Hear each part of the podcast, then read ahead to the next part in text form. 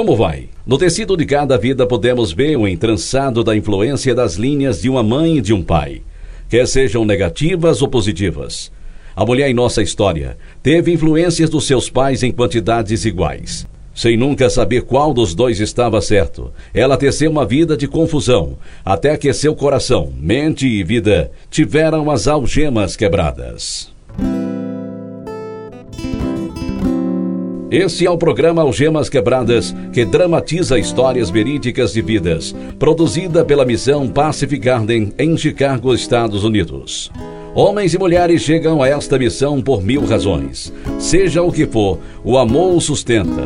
Amor de voluntários que diariamente separam roupas, preparam comida, oram, aconselham, provém tratamento médico e dentário. Tudo de graça. O amor foi quem iniciou a missão Pacific Garden em 1877. E desde então, suas portas estão abertas, oferecendo refúgio a centenas de almas, cada noite, todas elas precisando de amor. E o amor de Deus nunca falha. Esse é o programa 2637 do seriado Algemas Quebradas, irradiado no mundo inteiro. O programa que faz você olhar para si mesmo e pensar. O que é isso? Quem foi que botou esse mato todo na minha cama? Fui eu, mamãe. Pra quê? É o dia das mães e eu não tinha nenhum cartão. Eu. Tira essa porcaria daqui agora mesmo, sua burra. Desculpa. Será que tem medo de galinha na sua cabeça? Igual o seu pai? Você já parece com o povo dele, mas fazer como eles também?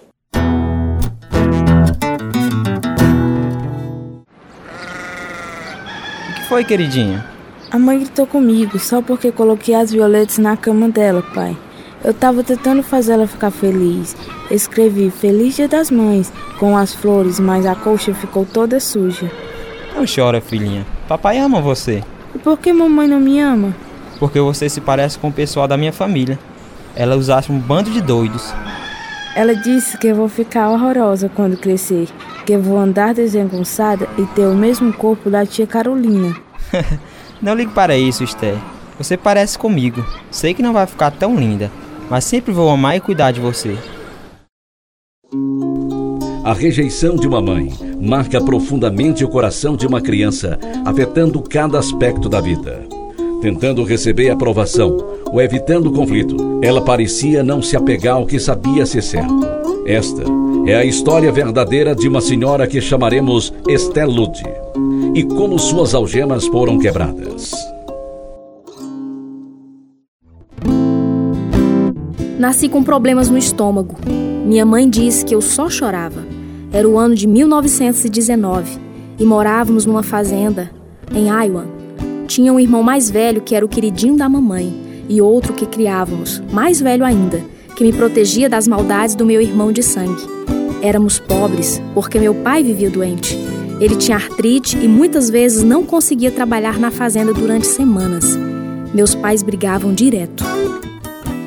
Fred, você ama essa menina mais do que eu. Besteira. É sim. Você leva para todo lugar, aonde você vai. Já que você não cuida, alguém tem que cuidar dela.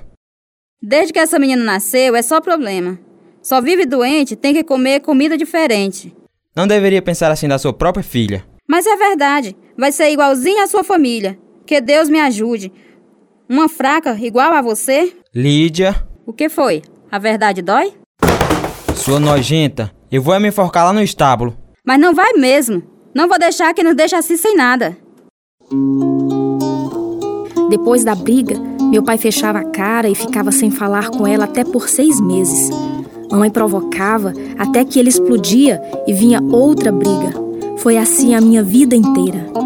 Sempre fui a melhor aluna na classe durante o tempo que estudei. Só tirava 10. Era a única coisa que fazia minha mãe ter orgulho de mim. Outra coisa que sempre concordava era com minhas aulas de piano. Quando tinha de 5 para 6 anos, papai me levou na casa de uma professora de piano, que morava a uns 40 quilômetros de nós. Desde então, passei a frequentar a casa dela toda semana.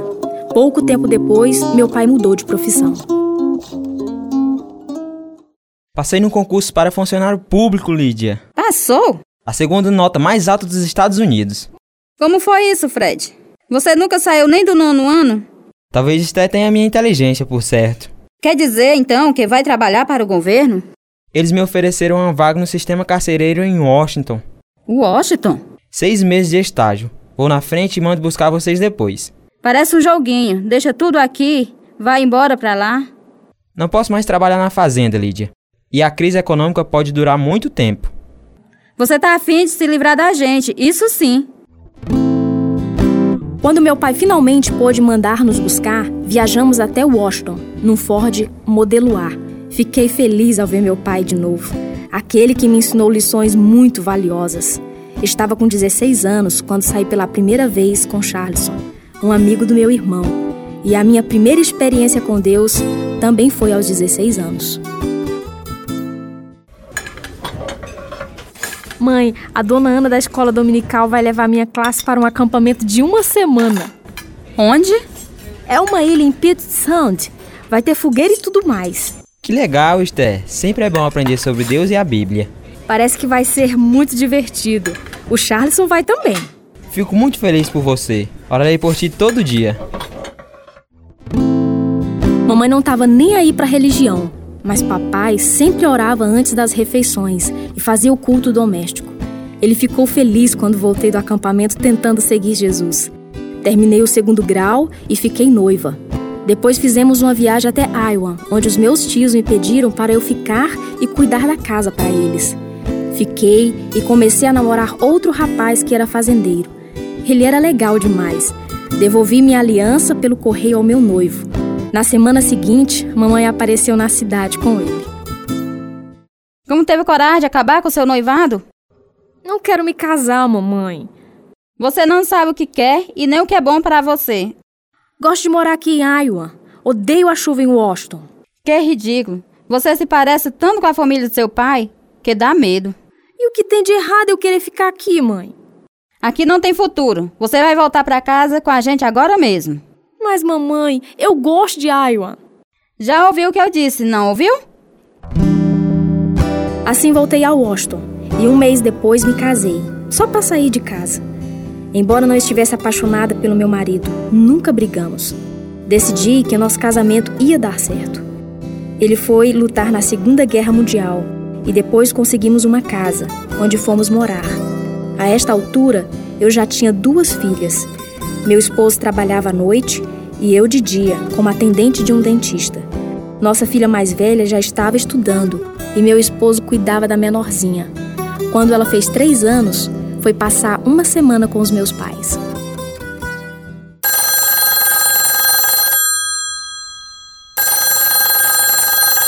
Alô? Esther? Acho melhor se sentar. O que foi, mamãe? O que aconteceu? Maria está bem? Não. Seu marido está abusando sua filha sexualmente. O quê? Ela contou tudo com detalhes, Esther. Oh, mamãe, isso não pode ser verdade. Uma menina tão pequena, Esther, não pode saber tudo o que sabe, a não ser que seja verdade. Ela assistiu algum filme ou outra coisa para que pudesse saber tantas coisas? Não, nunca tivemos nenhuma babá. É somente ele que cuida dela. Então é verdade. Oh, mamãe, eu tô passando mal. Meu marido negou a acusação, mas acreditei na minha filha. Assim nos separamos. Eu ainda ia à igreja, mas tinha perdido a fé em Deus. Algum tempo depois me casei de novo, porque a família do meu segundo esposo expressava o amor que eu queria dos meus pais. Tivemos uma filhinha. Decidimos nos mudar para a Califórnia. Fui falar com os meus pais. Mas por que Califórnia? Estou cheia desta chuva daqui. Que razão mais besta? Como é que sabe que vai conseguir emprego lá? Vou arranjar sim, mamãe. Eu sempre arranjo. Ainda bem. Mas aquele estúpido com quem casou parece que não vai trabalhar nunca. Vim aqui perguntar se a senhora podia cuidar das meninas, até que eu arranjasse um emprego e um lugar para morar. Acho que posso. Quanto tempo? Mais ou menos uma semana. E a caçula? Parece demais com a família do seu pai. Arranjei logo um emprego, como atendente de um dentista. Meu marido pegou o trem e foi buscar as meninas. Eu estava ansiosa para rever minhas filhas.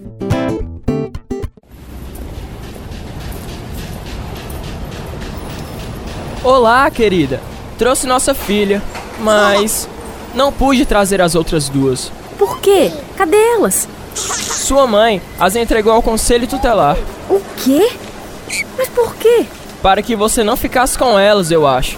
Sabe, sua mãe é mesmo vingativa. E você foi falar com as autoridades? Fui, mas é uma burocracia enorme para tê-las de volta. Mas como você trouxe o bebê? Sua mãe a entregou aos meus pais. Eu não acredito. Como minha mãe pôde fazer isso comigo?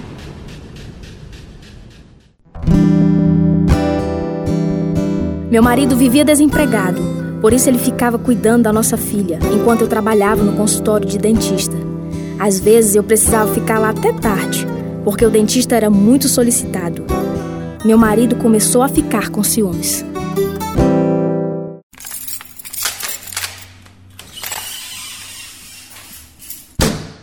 Acho que vai dizer que estava trabalhando até agora, né? E estava. Eu não disse que ia ficar até tarde. O que você diz e o que você faz são duas coisas completamente diferentes. Por favor, Roberto, não comece de novo. Você e o dentista estão tendo um caso, né? De jeito nenhum. Mentira! Como você teve coragem de me bater? Olhe, não pense que você vai me fazer de besta, tá? Fique longe de mim, ou eu vou chamar a polícia. Deitei no sofá aquela noite, mas fiquei com medo que ele fizesse alguma coisa horrível comigo enquanto eu dormia. Por isso levantei e fui lá pro consultório. Tinha a chave de lá. Abri e fui dormir. De manhã, quando cheguei em casa, meu marido tinha sumido. Levaram nossa filha e meu carro. Fiquei desesperada e me sentindo completamente só.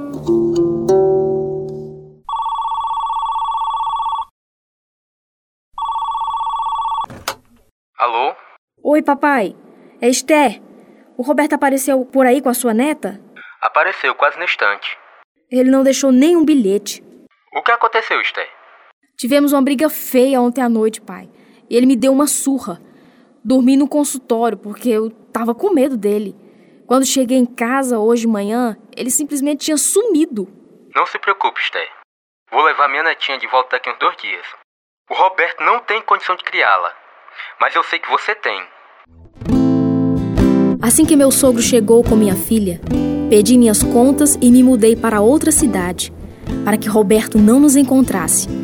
Após o divórcio, casei-me pela terceira vez com um homem que trabalhava muito e amava minha filha. Nos mudamos para Sacramento, onde nosso filho nasceu.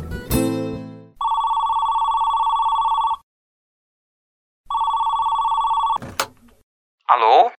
Oi, papai, sou eu. Como é que você está? Bem, Esther. E os meus netos? Estão ótimos, papai. Tem notícia do Roberto? Tenho. Ele nos achou e apareceu aqui uma noite. Mas quando viu o tamanho do meu marido, foi embora. Acho que não vai perturbar mais. Quando é que vai aparecer para nos visitar? Semana que vem, pai. Quero ver minhas filhas. Sinto tanta falta delas, tenho que pegá-las de volta. Bem, querida, farei tudo o que puder para ajudá-la. Com a ajuda de um advogado, pude ter minhas duas filhas de volta. Maria estava com 12 anos e Kay com 15. Fiquei tão feliz em tê-las comigo que deixei de lado meu esposo. Ele era motorista de caminhão e começou a me enganar. Como é que a senhora sabe que ele tem outra, mamãe? Vivo achando fotos de mulheres que eu não conheço na carteira dele. Também comecei a receber telefonemas e cartas de mulheres ao sul da Califórnia, perguntando: quando é que ele vai voltar? O filho dele tá com saudade. Eita, mamãe, isso dói muito, não é? E agora? Que está de caso com a minha melhor amiga. E o que a senhora vai fazer? Eu não sei, querida. Parece que só pego o tipo de homem errado. Finalmente, meu marido me deixou pela minha amiga e nos divorciamos. Estava sozinha de novo. Ensinava piano à noite, mas pelo menos todos os meus filhos estavam comigo. Um dia, um vendedor bateu na minha porta. Era um homem enorme, de cabelos escuros, do Paquistão, que me convidou para jantarmos fora. Não queria ficar sozinha com ele, pois mal conseguia entender o que ele dizia. Por isso, convidei-o para vir jantar em nossa casa, onde estaria cercada por toda a minha família. Ele era um cavalheiro, maravilhoso para os meus filhos. Começamos a namorar.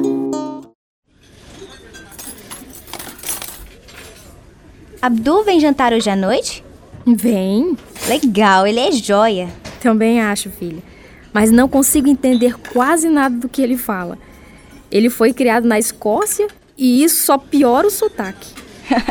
Por que não convida a ir à igreja conosco amanhã? Ele é muçulmano, querida mas nunca vai à mesquita. Ele é ateu? Não, ele acredita em Deus e em Maomé. Eu gosto dele, mamãe. Eu também. Ele pensa em nós como sua família. Namoramos seis meses antes de nos casarmos. Não via nenhuma falta em Abdul. Minhas duas filhas mais velhas se casaram e ficaram só os dois menores. Decidimos então nos mudar para uma cidade menor.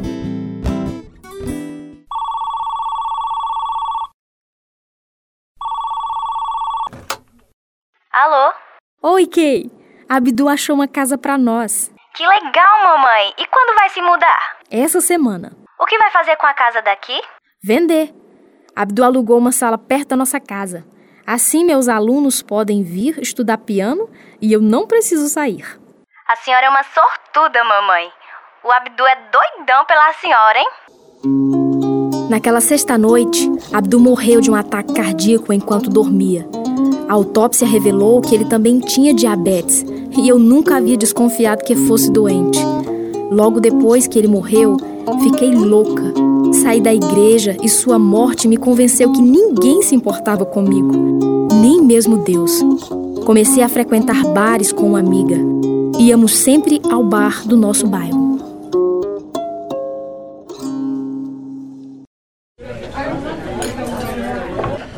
É difícil perder quem se ama, Esther. Eu sei. O Abdu ia me amar para sempre. Ele deve ter sido um bom marido. Era maravilhoso. Tão parecido com meu pai. Meus filhos o adoravam. Vai ser difícil achar alguém igual a ele. Tentei viver com o cara uns dois anos. Foi um erro. Nunca mais vou encontrar alguém como Abdul. Não sei por que Deus o tirou de mim. Talvez não devesse botar a culpa em Deus. Em quem mais eu ia botar? Você vai à igreja, Esther? Fui à igreja a vida inteira, amiga. Mas eu não entendo a Bíblia. A não ser que o pastor explique. Vamos juntas para a igreja amanhã, tá bem? Minha amiga e eu passávamos a noite dos sábados nos bares perto do apartamento onde morávamos. Domingo, fomos todos à igreja. Mas a mensagem não atingiu meu coração. Não ficávamos com ninguém nos bares. A gente só gostava de dançar. Uma noite, tentei tocar piano no bar para ganhar dinheiro.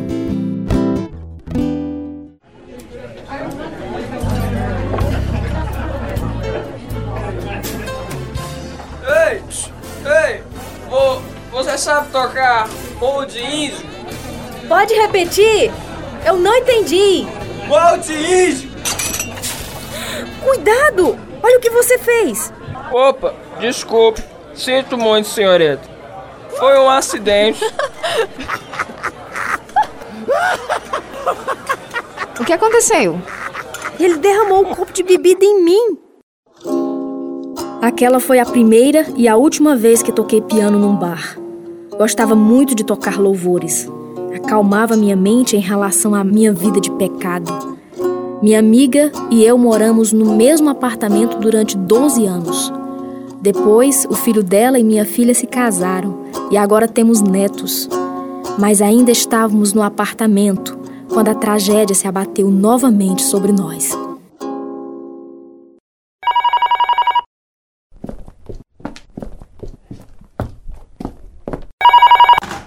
Alô? Mamãe? oh, mamãe. Kay, qual é o problema? Estou com um tumor no cérebro. Um tumor no cérebro? Tenho que ser operada imediatamente. A senhora pode vir ficar comigo? Claro, minha filha. Olha, não fique preocupada, tá bem? Por favor, minha querida, não chore. Olha, eu vou chegar o mais depressa possível.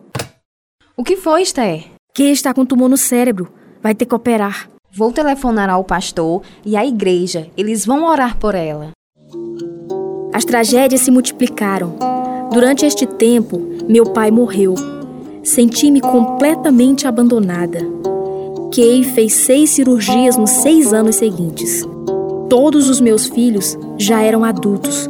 Por isso mudei-me para a cidade onde Kay morava, para ficar mais perto dela. Enquanto isso, um ex-presidiário vivia seguindo a Maria. A filha mais velha da Kay se casou, foi passar a lua de mel em Nova York e dentro de 24 horas estava morta. Quem está naquele caixão não é minha filha, mamãe. Não ligo pro que eles dizem.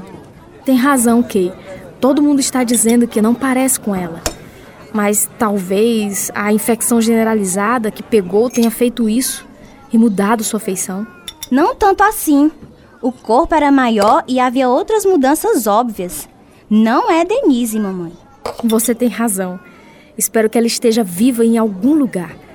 Talvez um dia entre em contato conosco. O que está acontecendo com esse mundo? Ninguém está seguro? Maria não está. O ex-marido foi solto depois de matar os próprios filhos. Ela ligou esta manhã para dizer que Daniel ainda a persegue por todo canto onde ela vai. Mas ela não pode fazer nada. Maria já tentou tudo, Kay. Já se mudou várias vezes, mas ele sempre a encontra. O que será que ele quer? Ele está obcecado. Talvez a culpa por ter sido preso, quem sabe? Esse não é mesmo o mundo que fui criada. A vida em Aiwan parecia tão simples. Mamãe, depois que eu morrer. Não fale desse jeito, Kay. A senhora sabe que não vou viver muito tempo. Depois que eu morrer, quero que a senhora fique morando aqui. Não volte para a cidade grande. Entregue a sua vida ao Senhor e encontre alguém que te ame também, mamãe. Naquela hora, fiquei horrorizada com a sugestão da minha filha. Mas na ocasião, continuei na mesma casa. Esperava que ela fosse a próxima a morrer, mas quem morreu primeiro foi Maria. Foi assassinada um ano depois pelo homem que vivia lhe seguindo. Não acredito que Maria se foi, mamãe. Como que isso aconteceu? Ele a imprensou num beco, espancou e depois atirou nela. Maria estava com um filhinho mas ainda ferida conseguiu dizer a ele para correr e se esconder. E pegaram o assassino? Ela ficou viva até dizer aos policiais que, que foi o Daniel. Eles vão pegá-lo. Coitada de Maria. Sofreu tanto nessa vida. Por que Deus deixa alguém sofrer tanto? Mamãe, ninguém sofreu mais que Jesus. E ele era completamente inocente. É, Kay. Acho que você tem razão. Creio nisso, mamãe. A Maria também. Por isso podemos ter a certeza de que ela está com o Senhor. Quatro meses depois, a polícia pegou o homem que matou minha filha. Ele foi sentenciado à pena de morte. Um ano depois, Kay morreu. Assim perdi três entes queridos no espaço de dois anos. Foi durante esses dias difíceis que notei minha necessidade de um relacionamento com Jesus. Tinha frequentado a igreja durante anos, mas nunca tinha feito parte da família de Deus. Lembrava das palavras da Kay, de que eu precisava entregar minha vida ao Senhor. E fiz isso. Fiquei morando na cidade de minha filha e lá conheci um senhor 20 anos mais velho do que eu. Ele frequentava outra igreja na cidade. Por isso pensei que era um homem temente a Deus. Bem, na realidade, ele não conhecia o Senhor. Eu era recém-convertida e não entendia a diferença. Deveria ter procurado o conselho de pessoas que amassem a Deus, mas não o fiz. Casei-me com ele, meu quinto casamento. Alô? Esther, ouvi dizer que deixou seu esposo. Não aguentei mais, amiga. Cada vez que ficava com raiva, ele pegava o revólver e ameaçava matar a mim e a ele mesmo. Não te culpo por abandoná-lo. Pediu o divórcio? Não. Faço as compras para casa e cuido dele, mas não vou mais morar com ele. Temos que nos encontrar para passear, como nos velhos tempos. Nunca mais entrei num bar, desde que me mudei para cá. Não bebo mais. Estou tentando viver uma vida para Deus. Que ótimo, Esther. Tentei fazer isso desde os 16 anos. Finalmente entreguei a ele o controle do meu coração e da minha vida. Fiz até outro erro, me casando de novo. mas estou aprendendo a falar com Deus sobre tudo o que faço. Bem, meu último esposo morreu um ano depois. Entreguei tudo ao Senhor e prometi servir a Ele. Estou decidida a fazer tudo o que Ele quiser com minha vida. Durante 68 anos, andei aos trancos e barrancos, fazendo tudo o que eu queria. Mas Deus é fiel e cheio de graça e transformou uma pessoa como eu. Esther, é você que vai tocar o piano no culto este domingo? É, pastor. Eu vou tocar os hinos antigos. Estou do seu lado, irmã. Pastor, eu já aprendi tanto com seus sermões. Na noite passada, um vendedor passou por minha casa e falei a ele do plano da salvação. Que maravilha! Não sei ainda dizer os versículos exatamente como são, mas lhe disse que, de acordo com a Bíblia, todos nós somos pecadores. Deus disse que não há nenhum justo sequer, não é? Está em Romanos 3,10. Disse a ele que o salário do pecado é a morte, mas que Jesus tinha pago o preço por nós na cruz. Muito bem, Esther. Romanos 6 e 23. Porque o salário do pecado é a morte, mas o dom gratuito de Deus é a vida eterna em Cristo Jesus, nosso Senhor. Disse a ele que, que quando a gente entrega a vida a Jesus completamente, ele nos ajuda a fazer decisões certas e a alegria que ele nos dá é grande demais. Você testemunhou muito bem, Esther. Queria tanto que os meus pais fossem vivos para que pudessem ver a mudança que Jesus operou em mim. Deus vê, Esther. Jesus disse em Mateus 5,16: Assim resplandeça a vossa luz diante dos homens, para que vejam as vossas boas obras e glorifiquem o vosso Pai que está nos céus. Essa é a responsabilidade de cada crente. Esté está agora com 90 anos. Ainda toca piano na igreja e fala muita gente sobre o amor de Jesus. O amor e o perdão de Jesus são para você também, caro ouvinte. Se quiser convidá-lo para vir morar em seu coração e em sua vida, ore mais ou menos assim: Querido Pai, preciso de perdão por causa do pecado em minha vida. Creio que Cristo morreu na cruz por mim, para que o Senhor me limpe de todos os meus pecados. Quero dar minha vida a Ti e ser guiado cada dia pelo Teu Espírito. Obrigado, Deus, pela vida eterna através de Jesus Cristo. É no nome dele que oro. Amém. A Bíblia diz em João capítulo 1, versículo 12: Mas a todos quanto receberão, aos que creem no seu nome, deu-lhes o poder de se tornarem filhos de Deus. Se quiser saber mais sobre este poder, escreva-nos. Nosso endereço é Algemas Quebradas, Caixa Postal 1, Nova Russas, Ceará, Brasil. CEP 62200. O e-mail é algemasquebradas@hotmail.com. Este é o programa número 2637. Fizeram parte desta história verdadeira de Stellut os seguintes atores: Rita de Cássia, Jacob Costa, Luciene Alves, João Carvalho, Júlio César, Edilson Filho, Rosiele Farias, Claudiana Duarte e Timóteo Golsen. Tradução: Edissa Soares e Clenilton Malaquias. Direção: Timóteo e Lina Golsen. Produção: João Lucas Barroso. Música: Ismael Duarte e Heriberto Silva. E eu sou George Hércules. Algemas Quebradas foi gravado nos estúdios da Rádio Ceará, Nova Russas, Ceará, Brasil. Algemas Quebradas está sendo produzido por Missão Pacific Garden para mostrar através de histórias verdadeiras que se sua vida está vazia, pode ser enchido até derramar. O endereço é Missão Pacific Garden, 1458 South Canal Street, Chicago, Illinois, 60607, Estados Unidos. O nosso endereço em Brasil é Algemas Quebradas, Caixa Postal 1. Nova Russas, Ceará. CEP 62200. O nosso site é www.algemasquebradas.com.br.